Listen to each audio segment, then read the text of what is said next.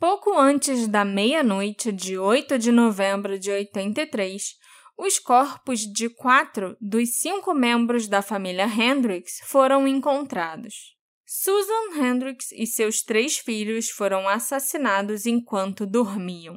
O único suspeito de ter cometido essa atrocidade foi inocentado.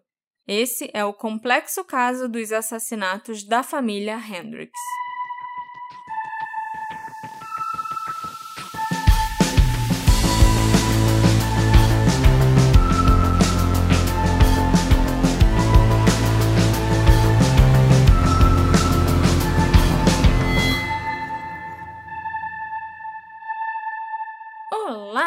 Ouvintes queridos! Sejam bem-vindos ao Detetive do Sofá. Eu sou a Marcela, a host desse podcast, e hoje eu trago um crime quádruplo para vocês aqui. Nós vamos falar sobre o assassinato de quatro pessoas de uma mesma família, a família Hendricks, Alexandre. Muito interessante, Marcela. A gente não falou de uma família Hendricks? Qual era a família que morreu no incêndio? Soda. Tem nada a ver com Hendrix. É, era a família Soder. Mas antes de você falar da família Hendrix, eu quero só lembrar a todos vocês que esse podcast ele é trazido como um oferecimento dos apoiadores do Detetive do Sofá e seus pets. Então, se você quiser ajudar esse nosso projeto, se você quiser mostrar pra gente o seu pet, você pode ir lá no Orelo e ver como que faz para apoiar tem as categorias ali, você vai ter direito a ver, a ouvir nossos episódios bem adiantados, gravação ao vivo quando a gente fizer. Então, eu recomendo por motivos óbvios. Eu também recomendo. Eu acho que os nossos apoiadores são muito legais. A gente conseguiu reunir um grupo bem legal no Telegram. Isso é verdade. É. Então, Marcela, me fala sobre a família Hendrix. Hendrix, não Soder. Não teve nenhum incêndio nesse aqui. Estão vendo com o que, que eu tenho que lidar? Eu vou deletar isso tudo. Todo dia. Em 8 de novembro de 83, os corpos de Susan Hendricks, de 30 anos, e seus três filhos, Rebecca, Grace e Benjamin, foram encontrados em sua casa em Bloomington, no Illinois. A mãe e os três filhos tinham sido brutalmente assassinados com uma faca de açougueiro e um machado que também foram encontrados no local. Um ano depois, em 28 de novembro de 84, David Hendricks, o marido da Susan e pai das três crianças, foi condenado pelos assassinatos. Mas em 1990, ele ganhou direito a um novo julgamento e em 91, um júri o considerou inocente. Depois de cumprir oito anos de prisão, o David foi libertado. Ele se mudou para a Flórida, onde vive até hoje. Mas eu tô me adiantando muito aqui, então Bastante. vamos começar do começo. Eu já tava subindo a musiquinha de encerramento. É. O David Hendricks nasceu no norte do Illinois e ele foi criado nos subúrbios de Chicago. Ele tinha seis irmãos e sua família pertencia a um grupo fundamentalista cristão conhecido como os Irmãos de Plymouth. Os membros dessa religião costumam frequentar reuniões ao invés de irem ao culto, né, ou à missa, e não existem igrejas ou templos para as pessoas frequentarem, e eles também não têm uma figura como um padre ou um pastor ordenado. No entanto, essa religião ensina valores e princípios da velha escola do cristianismo só não tem uma figura né, de autoridade ali e um templo religioso. Era... Parece um clubinho secreto também, né? É, talvez. Foi através dessa igreja, né, dessa religião, que o David conheceu uma jovem chamada Susan Palmer, que também pertencia ao mesmo grupo religioso. Eles se apaixonaram perdidamente e se casaram logo depois. O David Hendricks sempre foi um aluno de sucesso e conseguiu se formar no ensino médio como um dos melhores alunos da sua classe. Incentivado por um amigo da família, o David buscou o um ensino superior na área de próteses médicas. Ele frequentou o programa de próteses da Faculdade de Medicina da Northwestern University, graduando-se após um ano. Em junho de 73, ele completou os seus estudos e começou a trabalhar nessa área. O David e a Susan se casaram em julho do mesmo ano.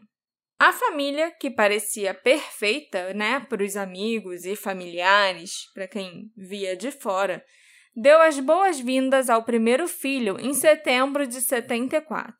Rebecca Hendricks, uma menina, foi a primeira a chegar. Outra filha, a Grace, chegou em maio de 76. E finalmente o casal conseguiu ter o menino que eles tanto sonhavam, o Benjamin, em junho de 78. Devido a problemas médicos, a Susan fez uma histerectomia e não pôde mais ter filhos depois do Benjamin. O casal queria ter uma família bem grande. O David tinha seis irmãos e a Susan também tinha seis irmãos. Então eles chegaram a pensar em adotar mais filhos. Entre 73 e 83, o David construiu uma carreira de sucesso. Ele abriu a sua própria empresa e inventou vários dispositivos protéticos, incluindo um suporte para as costas. O colete, sabe, que as mães costumavam ameaçar colocar nos filhos para corrigir a postura. Minha mãe vivia me ameaçando que ia mandar eu botar um colete. Agora eu já sei quem foi o inventor do colete, para eu odiar essa pessoa.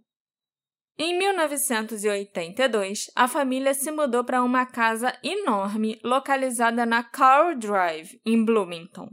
Como parte do seu trabalho, o David costumava viajar para vender né, os coletes e as próteses e também uma cinta ergonômica para trabalhadores que pegam peso que era uma das novas criações do David. Era ah. o lançamento dessa época aí, de 82. Olha aí. Ele geralmente saía tarde da noite para começar essas viagens de negócios, muitas vezes voando em um dos seus dois pequenos aviões particulares para os estados vizinhos. Essa parada dava dinheiro. Dava. Ele morava numa mansão, tinha dois aviões e, inclusive, era ele quem pilotava os aviões.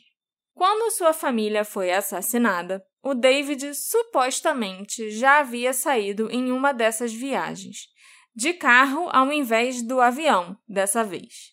Mas os promotores alegaram que sua família foi morta antes dele partir nessa viagem de negócios para o Wisconsin.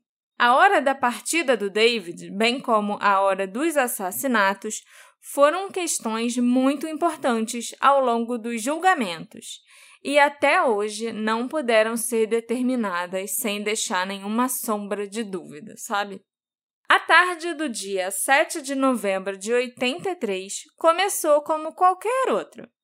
O David dirigiu a sua moto até o aeroporto de Bloomington, onde ele mantinha um dos seus pequenos aviões, no qual ele costumava passar o tempo trabalhando. Era o hobby dele, sabe? Ficar mexendo em avião. Tem gente que gosta de mexer em carro, mas ele era tão rico que ele mexia no avião. A Susan foi a uma consulta médica e depois ela ficou com as crianças enquanto o David estava fora. À noite, o David levou os filhos para comerem pizza no Chuck E. Cheese, enquanto a Susan foi para um chá de bebê em Delavan, a cerca de 40 minutos de carro de Bloomington. De acordo com o David, ele e os filhos chegaram ao Chuck E. Cheese por volta das seis e meia da tarde. Eles comeram pizza vegetariana por volta das sete da noite e depois as crianças ficaram brincando e eles saíram do restaurante por volta das oito horas. Depois, eles pararam numa biblioteca móvel, onde as crianças pegaram alguns livros e voltaram para casa. O David disse que colocou as crianças na cama por volta das nove e meia. A Susan voltou para casa do chá de bebê por volta das dez e meia da noite. Ela e o David teriam conversado um pouco antes dela ir para a cama, por volta das onze horas. O David, então, partiu para sua viagem de negócios logo depois disso. Ele teria dirigido a noite toda até o Wisconsin e há evidências de que ele realmente estava no estado na manhã seguinte, incluindo um recibo que o colocava na cidade de Stevens Point às 7h17 da manhã. Em 8 de novembro, o David tentou ligar para sua família pela manhã, sem resposta. Ele tentou ligar para os sogros, mas eles também não tinham visto a Susan nem tinham falado com ela ainda naquele dia. Antes da existência dos telefones celulares, não era incomum você não conseguir entrar em contato com alguém que estivesse fora de casa por qualquer motivo, né? Então, o David não deu muita importância a isso e esperou até a tarde para tentar novamente.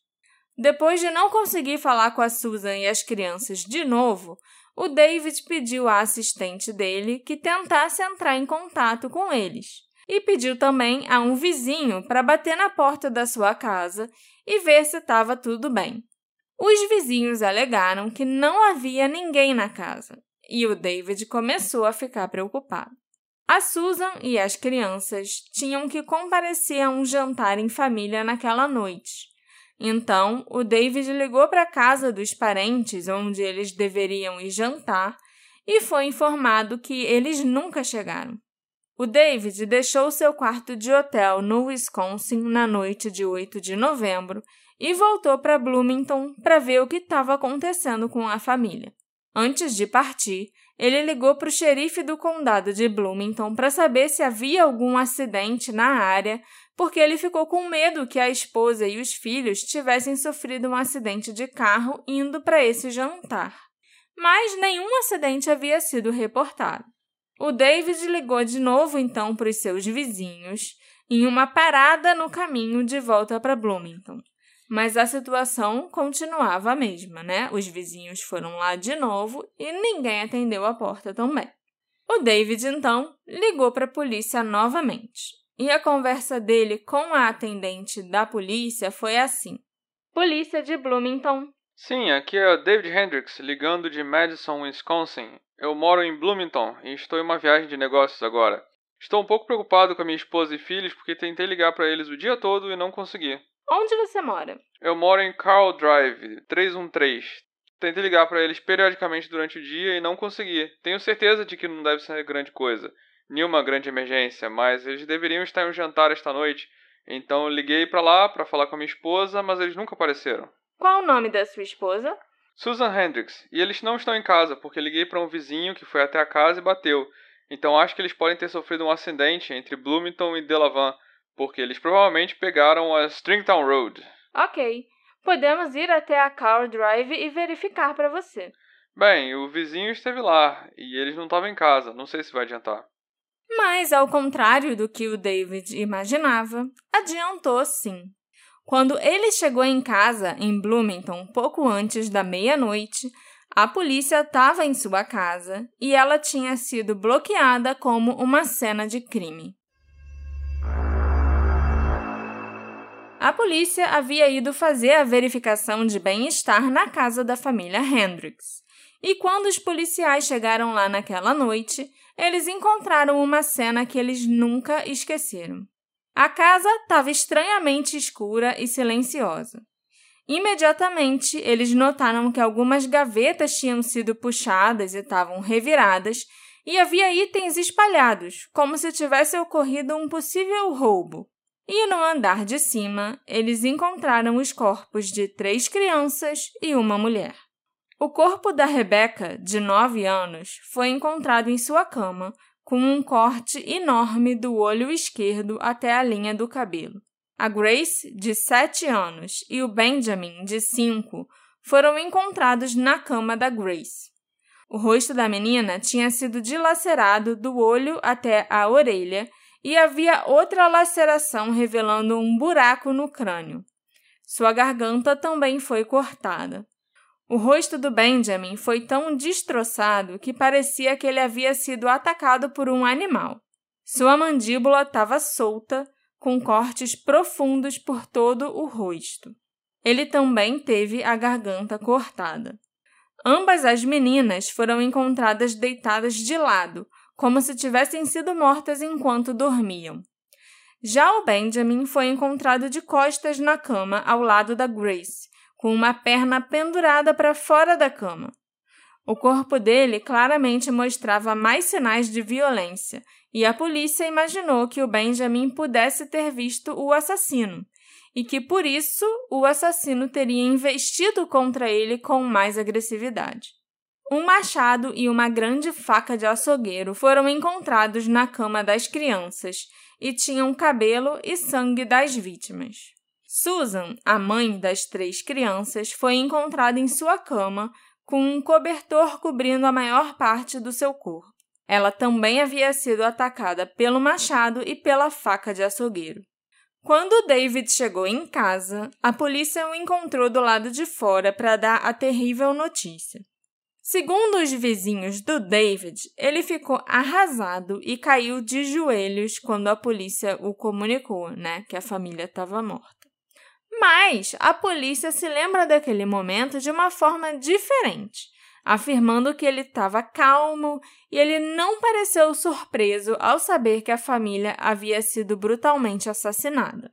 Antes que os peritos forenses pudessem processar a cena do crime, o detetive que liderava o caso anunciou aos seus colegas de trabalho que acreditava firmemente que David Hendricks era culpado pelos assassinatos. Caraca, de cara.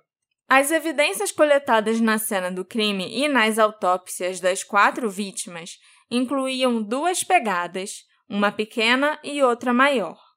Essas pegadas não puderam ser conectadas a nenhum sapato da família Hendricks, nem os sapatos de nenhuma das vítimas, nem nenhum par de sapatos do David Hendricks. Os investigadores não encontraram evidências de sangue nas pias dos banheiros, nem na pia da cozinha, nem na banheira e nem nos encanamentos da casa. Eles mandaram investigar os sifões, né, que ficam embaixo da pia e o encanamento dos banheiros e da cozinha para ver se alguém podia ter, tipo, lavado as mãos de sangue ou alguma coisa assim. E não tinha nenhum vestígio de sangue no encanamento. Caraca. Eu nunca vi a polícia fazer isso. Também não foram encontradas roupas ensanguentadas na mala de viagem, no carro, no quarto de hotel ou na casa do David Hendricks. Não havia impressões digitais ou evidências de DNA nas armas do crime. As autoridades verificaram as paradas ao longo da rodovia pela qual o David viajou em busca de evidências ou de itens que ele pudesse ter descartado, mas não encontrou nada. Eles focaram desde o início no cara, né? Pois é.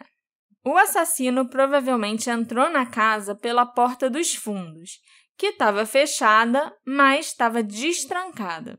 Um detetive descreveu aquela cena como a cena de um crime sangrento mais limpa que ele já tinha visto.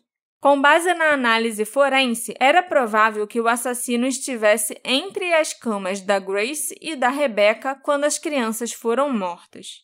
E também, com base nesse posicionamento, o assassino teria ficado coberto de respingos de sangue.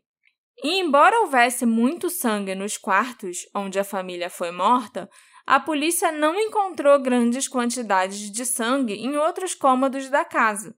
As armas do crime, o machado e a faca, pertenciam à própria família Hendricks, e os dois itens ficavam guardados em locais diferentes da casa.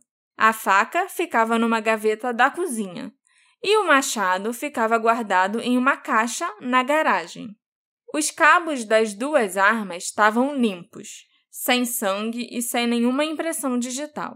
Também não foi encontrado sangue no local que pertencesse a ninguém além da Susan e das crianças.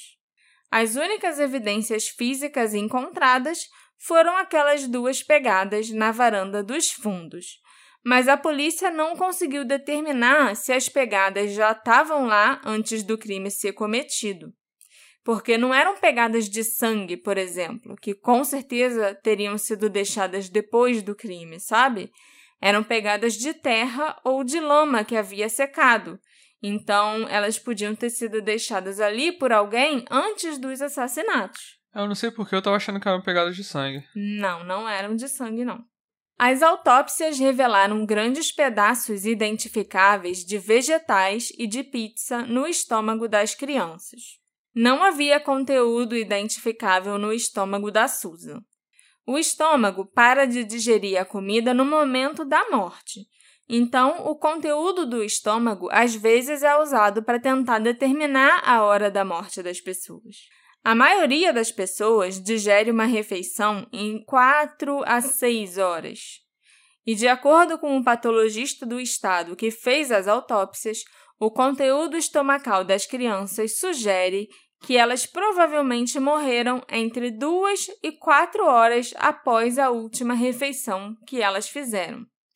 E a gente sabe que eles comeram pizza vegetariana em torno das sete da noite. Isso implicava, então, que as crianças teriam morrido entre 9 e 11 da noite, quando o David Hendricks ainda estava em casa. Eita. Apesar das pessoas do seu grupo religioso, do seu local de trabalho e da sua família terem total confiança na inocência do David, as autoridades estavam convencidas da sua culpa. Ele obteve aconselhamento jurídico rapidamente após as mortes e se recusou a fazer o teste do polígrafo, o que aumentou as suspeitas sobre ele. Era nos anos 80, né? A polícia ainda adorava fazer polígrafo. Acho que eles adoram fazer polígrafo até hoje, mas nessa época o polígrafo estava tipo no auge. Então. E pegava mal, não queria fazer. Pois é. Ainda não era tipo senso comum que polígrafos não servem para nada. O David conversou com a mídia rapidamente após os assassinatos e fez comentários que algumas pessoas acharam perturbadores. Ele mencionou que os seus filhos e esposa estavam em um lugar melhor. E quando questionado sobre o que deveria acontecer com o perpetrador, o David respondeu que esperava que o assassino encontrasse Jesus e fosse salvo. Eu não vi nada de perturbador nesses comentários, não, né? Sempre que alguém morre, a nossa tendência, até para se consolar ou para consolar outra pessoa, é falar isso. Ah, fulano tá num lugar melhor uhum. e tal. E desejar isso ao provável assassino da sua família, eu acho que aí já é demais também. Mas tem gente que tem essa mentalidade. Sim, né? Que já de, é, tipo, é, tão evoluído é. espiritualmente que vai desejar isso, que a pessoa se arrependa e seja salva. Mas pegou mal. Pegou mal. O David era profundamente religioso, o que com certeza poderia explicar esses comentários. Mas as autoridades pensaram que algo mais sinistro estava acontecendo. Eles prenderam o David pelos quatro assassinatos duas semanas após o crime. Hey! Você se interessa por crimes reais, serial killers, coisas macabras e tem um senso de humor um tanto quanto sórdido? Se sim, você não está sozinho. Se você precisa de um lugar recheado de pessoas como você, Venha conhecer o podcast Pátria Amada Criminal. Todas as semanas tentamos entender o pior da humanidade. Nesse processo a gente ri, chora, fica brava, fofoca, porque afinal de contas é assim que a gente fala quando está entre amigos. Suas novas melhores amigas trevosas estão aqui no Pátria Amada Criminal. O julgamento do David começou em novembro de 84. A promotoria pintou a imagem de um homem que estava preso num casamento infeliz e que não podia se divorciar devido às crenças religiosas. Eu achei sensacional esse motivo. Nossa, faz todo sentido que o David não podia se divorciar por causa da religião, mas ele não viu nenhum problema em matar a esposa e os três filhos para evitar o divórcio. Porque Jesus condena o divórcio, mas Jesus não vai condenar os assassinatos da sua família. Assim, eu tenho certeza que isso existe. Pessoas você... cometendo atrocidades justificando pela religião e Sim, sendo que deixa aí... de cometer coisas até menores porque a religião não deixa. É sabe? hipocrisia o nome disso. É, Exatamente. Então, assim, isso mas aí por aí, si só não. Mas me... a promotoria chegar lá no julgamento sem nenhuma evidência, assim, mais razoável, né? Só com esse motivo para ele ter matado todo mundo, é bizarro. Para mim, isso é bizarro. Várias mulheres que haviam sido modelos para as campanhas publicitárias da empresa do David Hendricks foram chamadas para serem testemunhas no julgamento. Essas modelos afirmaram que o David insistiu que elas ficassem nuas ou sem a blusa para que os coletes fossem encaixados corretamente no corpo delas durante as sessões de fotos e tal ou então até durante desenvolvimento de produto, né, essas coisas assim. Embora isso não fosse necessário para que os coletes se ajustassem perfeitamente ao corpo. As modelos também afirmaram que ele às vezes as apalpava e fazia insinuações e avanços sexuais. Todas as modelos negaram que o David tivesse feito algo além disso, né, como assédio, estupro ou algum tipo de violência. E também negaram que um caso tivesse começado entre ele e alguma delas mas grande parte dessas modelos disse que se sentia desconfortável na presença do David. A evidência forense mostrou que a Susan e as crianças foram assassinadas pelo machado e pela faca de açougueiro. O cabelo no machado foi identificado como sendo da Rebecca. O machado e a faca pertenciam à família Hendricks, né, como eu já tinha falado, o que eliminava a possibilidade de um intruso ter trazido as armas para cometer aquele crime. Não havia sinais de entrada forçada na casa. Nenhuma evidência de sangue foi encontrada nos banheiros, mas em um local específico de um dos banheiros da casa havia vestígios de sangue que acendeu quando foi borrifado com luminol. O conteúdo estomacal das crianças provou ser uma evidência muito forte, sugerindo que as crianças morreram antes do David partir para sua viagem de negócios. Em geral, havia muito pouca evidência forense e nenhuma evidência que ligasse diretamente o David Hendricks ao crime. A promotoria também convocou várias testemunhas que falaram sobre as crenças religiosas dos irmãos de Plymouth e o que aconteceria com aqueles que se divorciassem. Uma das irmãs da Susan tinha se divorciado recentemente e ela foi proibida de comparecer a qualquer evento social fora das reuniões de adoração com outros membros do grupo. Isso incluiu até o chá de bebê que a Susan tinha ido na noite do dia 7 de novembro de 83. A promotoria teorizou que o David queria evitar o estigma social do divórcio e, ao invés disso, ele optou por cortar a sua família com um machado para que ele pudesse seguir em frente livre do seu casamento infeliz. E dos filhos também, né, aparentemente. O David Hendricks ganhava muito bem e ele desenvolveu gostos por veículos caros, aviões particulares e as coisas boas da vida. Ele também havia perdido peso recentemente e ele começou a cortar o cabelo de um jeito diferente, mais moderno, um pouco antes dos assassinatos. Junto com o testemunho das modelos, isso foi apresentado como uma evidência de que o David estava buscando uma nova vida, que não incluiria a Susan e os filhos. Caraca. Então, se o seu marido cortar o cabelo de um jeito diferente e emagrecer tá um pouco, ele tá Ele pode querer te matar? Pois é. A defesa, no entanto, rebateu grande parte dos testemunhos e evidências. Primeiro, eles alegaram que o David estava realizando pesquisas para desenvolvimento de outra órtese, por isso ele precisava medir as modelos sem blusa. A defesa também não negou que o David tivesse feito insinuações sexuais para as modelos, mas eles alegaram que isso não era relevante para os assassinatos. O que eu não discordo, né? Se todo homem casado que tá passando um cantado em mulher por aí fosse um assassino, um terço da população já não tava mais aqui. Ou tinha sido preso ou tinha morrido. Não, e ele pareceu o cara padrão, rico, branco, que acha que pode tudo, sai passando a mão, sai falando o que quiser. Nessa época também, anos 80, né? Me parece muito comportamento padrão. Sim, De homem que... com poder. Até hoje, né? Uhum. A defesa também alegou que vários familiares, amigos e vizinhos sabiam que a família tinha um machado na garagem e poderiam utilizar a arma. Eles alegaram que o David pode ter deixado a porta dos fundos destrancada ao sair, explicando a falta de uma entrada forçada.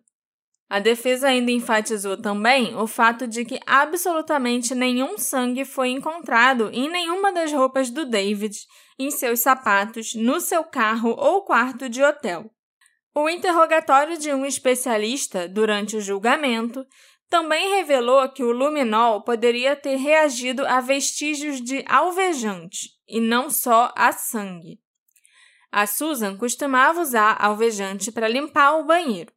Não foram encontradas evidências de sangue nas pias, nas banheiras ou sifões de encanamento, o que seria altamente incomum se alguém tivesse se limpado. Ninguém se lembra de limpar os sifões da pia, né? Realmente, se você comete um crime, vai lá e lava as suas mãos na pia com sangue, você pode até se lembrar de limpar a pia depois. Mas você não vai tirar o sifão para limpar o sifão. Uhum. A defesa também chamou seus próprios patologistas para depor para contestar as evidências do conteúdo estomacal das crianças. De acordo com especialistas, o conteúdo do estômago não é confiável para determinar o horário da morte, pois vários fatores podem afetar a digestão, incluindo até a atividade física. Um estudo publicado no American Journal of Forensic Medication Pathology em 89 afirmou que a inspeção do conteúdo estomacal deve fazer parte de todo o exame post-mortem porque pode fornecer informações qualitativas sobre a natureza da última refeição e a presença de constituintes anormais, tipo venenos, por exemplo. Usá-lo como um guia para a hora da morte, no entanto, é teoricamente incorreto e apresenta muitas dificuldades práticas, embora possa ter aplicabilidade limitada em alguns casos excepcionais. Geralmente, usar o conteúdo do estômago como um guia para a hora da morte envolve um grau inaceitável de imprecisão e, portanto, pode enganar o investigador e o tribunal. A defesa também contestou a teoria de que as crenças religiosas do David o levaram a cometer assassinato. Eles chamaram testemunhas para depor que alegaram que a pena para o divórcio não era tão severa quanto as testemunhas de acusação levaram o júri a acreditar. Nesse caso, a pena que a gente está se referindo é da, da igreja, né? Tipo. As consequências. As consequências do divórcio não eram tão graves assim. Dá para viver. É. Eles também enfatizaram que o assassinato era contra essas mesmas crenças religiosas, obviamente. E com certeza as consequências para você matar sua família seriam muito piores, tanto na cadeia, num julgamento, quanto na igreja. Os comentários do David após a morte da esposa e dos filhos foram explicados como um testemunho da sua fé em Deus e não como uma falta de emoção. Vários membros da família, parceiros de negócios, outros membros dos irmãos de Plymouth e até mesmo a família da Susan testemunharam que o David não seria capaz de matar e que o casal tinha um relacionamento maravilhoso. Amigos e familiares estavam convencidos da inocência do David, mas o júri não. Os jurados deliberaram por menos de cinco horas e o consideraram culpado de quatro acusações de assassinato em primeiro grau, quando o crime é premeditado. O juiz condenou o David a quatro sentenças de prisão perpétua depois de declarar, com base nas evidências admitidas no julgamento, que ele não estava pessoalmente convencido de que o David tinha sido considerado culpado além de qualquer dúvida razoável. Então, por esse motivo, o juiz se recusou a dar a pena de morte para o David, que era o que a promotoria queria. Ele só deu a prisão perpétua. Porra. Tinha muita pressão nesse julgamento para ele pegar a pena de morte, mas o juiz, os jurados se convenceram plenamente da culpa dele, mas o juiz não. Então, na hora de dar a sentença, ele falou: Eu não acho que ele é culpado, além de uma dúvida razoável, né? Eu acho que pode não ter sido ele. Uhum. Então, eu não posso dar a pena de morte para alguém que pode aqui. ser inocente. Pois é.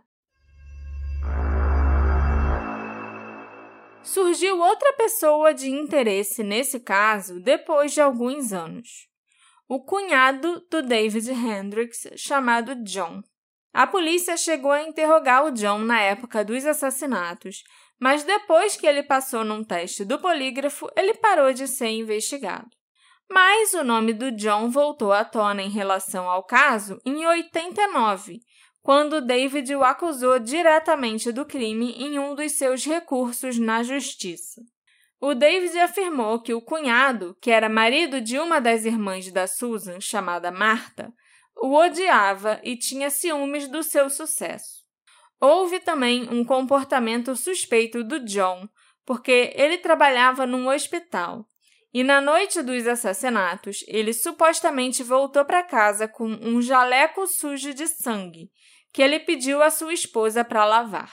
Quando a Marta perguntou de onde tinha vindo aquele jaleco, né, a quem ele pertencia, o John disse que era de um médico do hospital.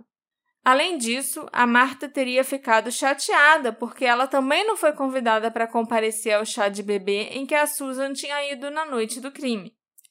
Muitas pessoas acreditam que o ex-marido da Marta, né, o John, agora ex-marido porque eles se divorciaram em 2009, pode ter assassinado a cunhada e as crianças como uma vingança contra a família Hendricks. Agora você não ser convidado para um chá de bebê de uma pessoa aleatória, que era a Susan que tinha ajudado a organizar, mas que a gente nem sabe se as irmãs dela conheciam ou não, pode ser um motivo para um assassinato. Qualquer motivo é motivo. Na época do crime, a Marta deu um álibi para o marido. Ela afirmou para a polícia que o John estava em casa a noite toda. Mas em 2009, ela mudou a sua história e passou a afirmar que o John tinha saído de casa naquela noite para treinar e levantar pesos.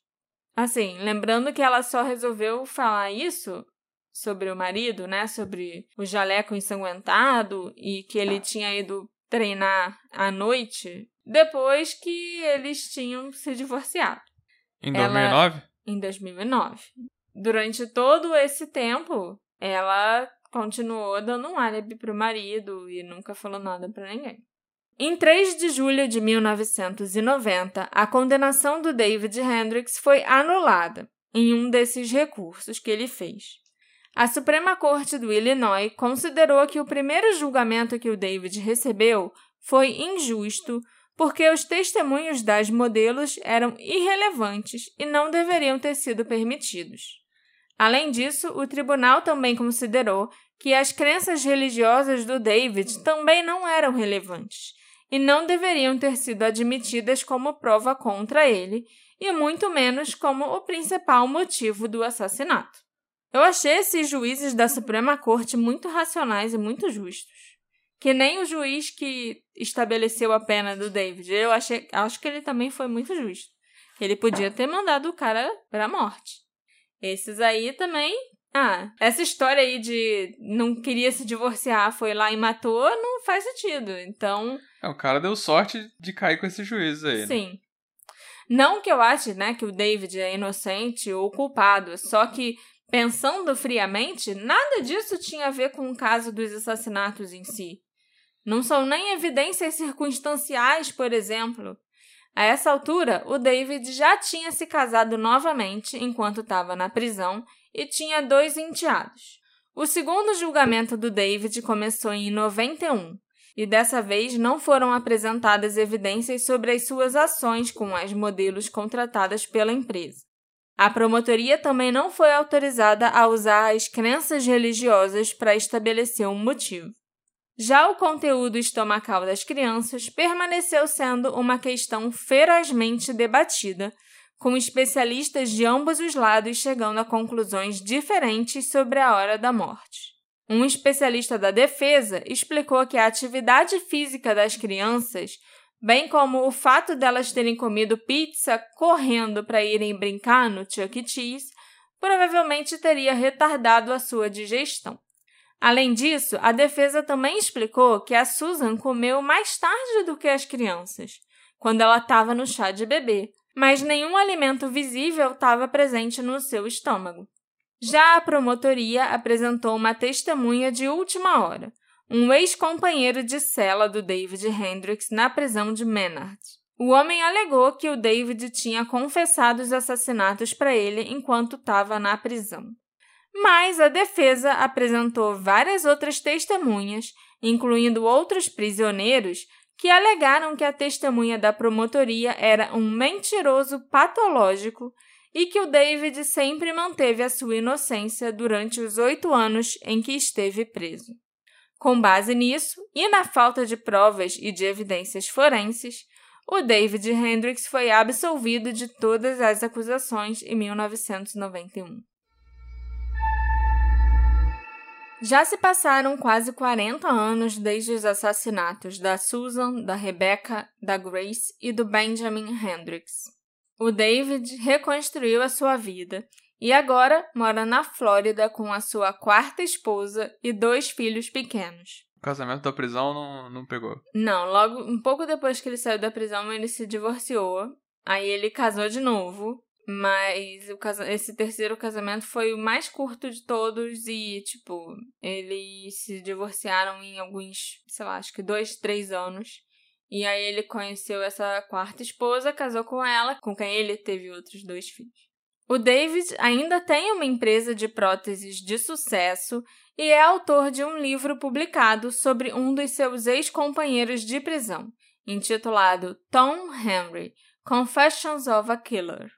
A mãe da Susan, Nadine Palmer, disse ao jornal Pantograph em 2003 que ela continuava convencida da inocência do David. A família da Susan, inclusive, mantém contato com ele até hoje e eles até foram aos casamentos do David. A polícia e os promotores que trabalharam no caso continuam convencidos de que o David escapou impune de um assassinato quádruplo. Ninguém mais foi acusado pelos assassinatos da família ao longo dos anos. E provavelmente ninguém nunca será, já que a polícia se recusa a reabrir o caso, porque eles ainda acham que o assassino era o David e não vão investigar mais ninguém, nem o cunhado John. E mesmo que o David seja o assassino e que no futuro provas contra ele sejam encontradas, ele não pode mais ser preso por causa desse crime.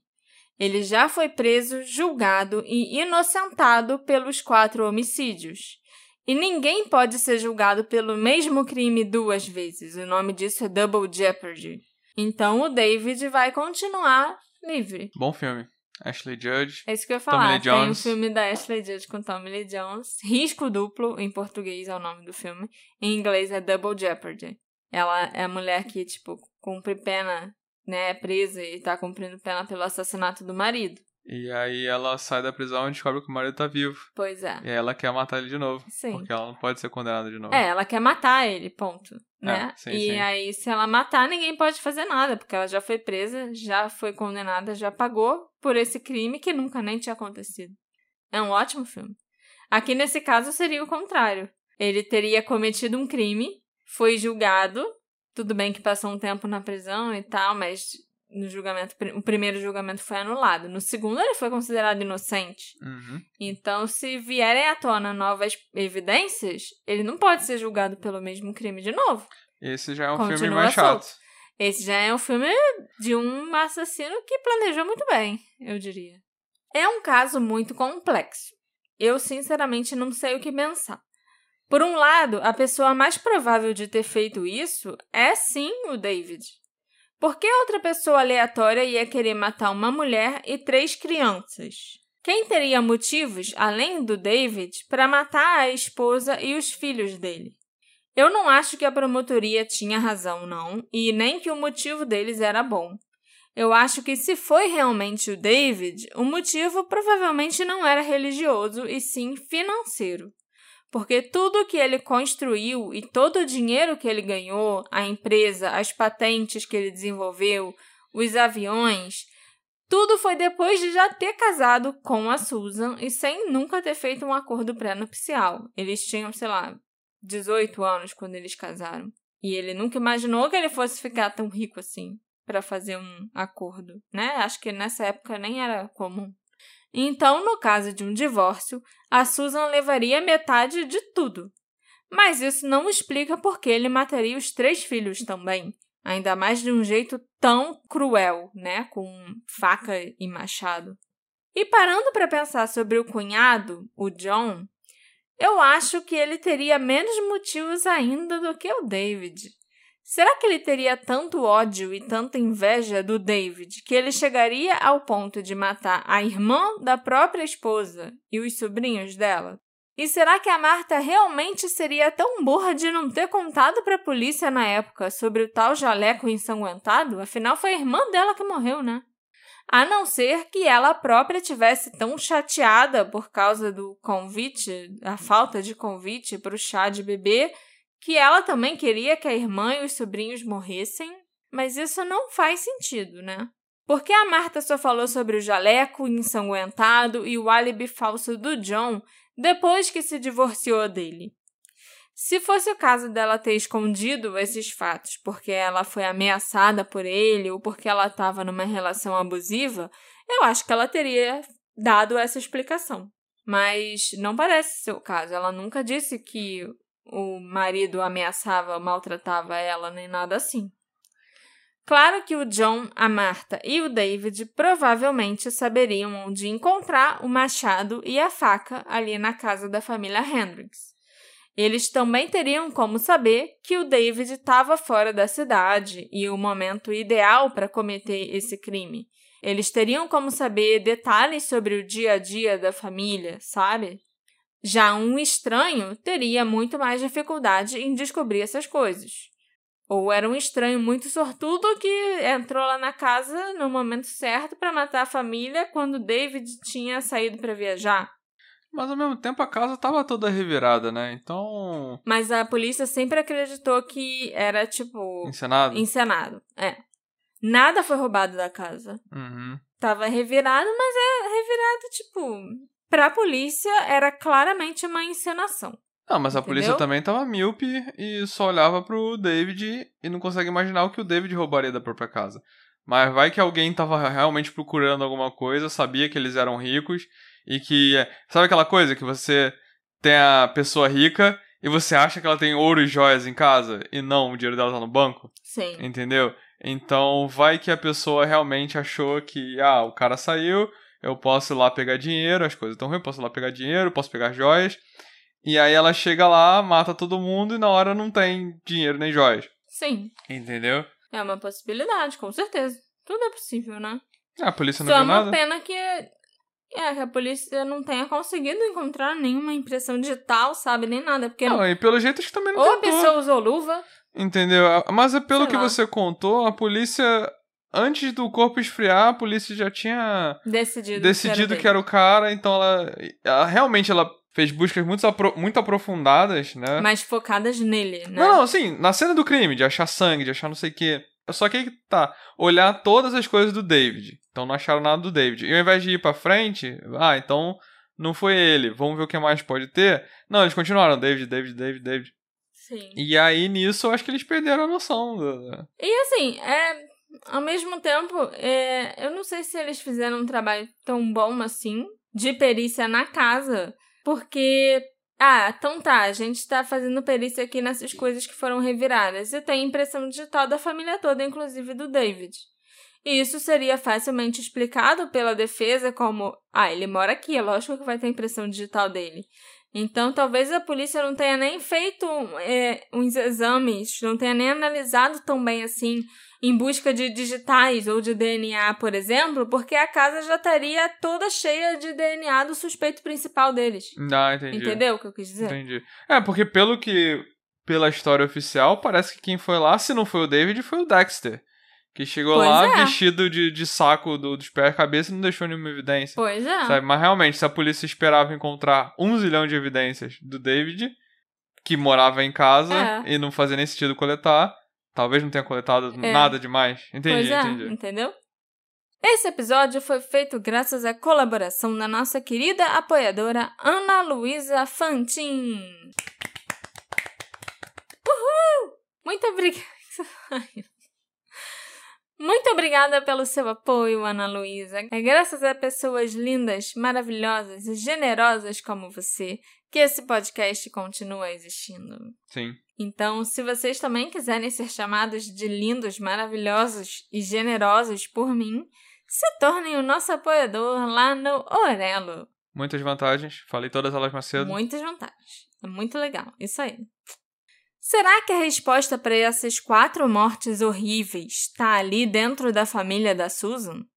Será que foi o marido dela? O cunhado?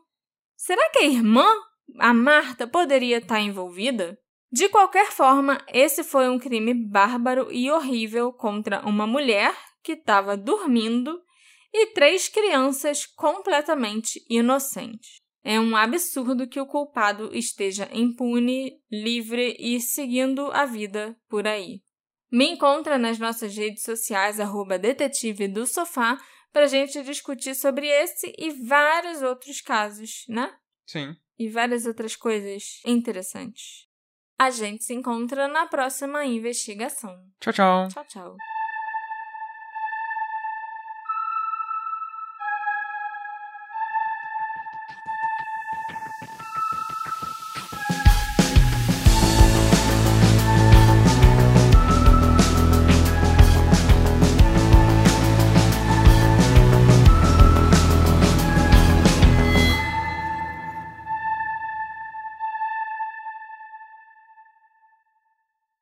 Hey, você se interessa por crimes reais, serial killers, coisas macabras e tem um senso de humor um tanto quanto sórdido? Se sim, você não está sozinho. Se você precisa de um lugar recheado de pessoas como você, venha conhecer o podcast Pátria Amada Criminal. Todas as semanas tentamos entender o pior da humanidade. Nesse processo, a gente ri, chora, fica brava, fofoca, porque afinal de contas é assim que a gente fala quando está entre amigos. Suas novas melhores amigas trevosas estão aqui no Pátria Amada Criminal.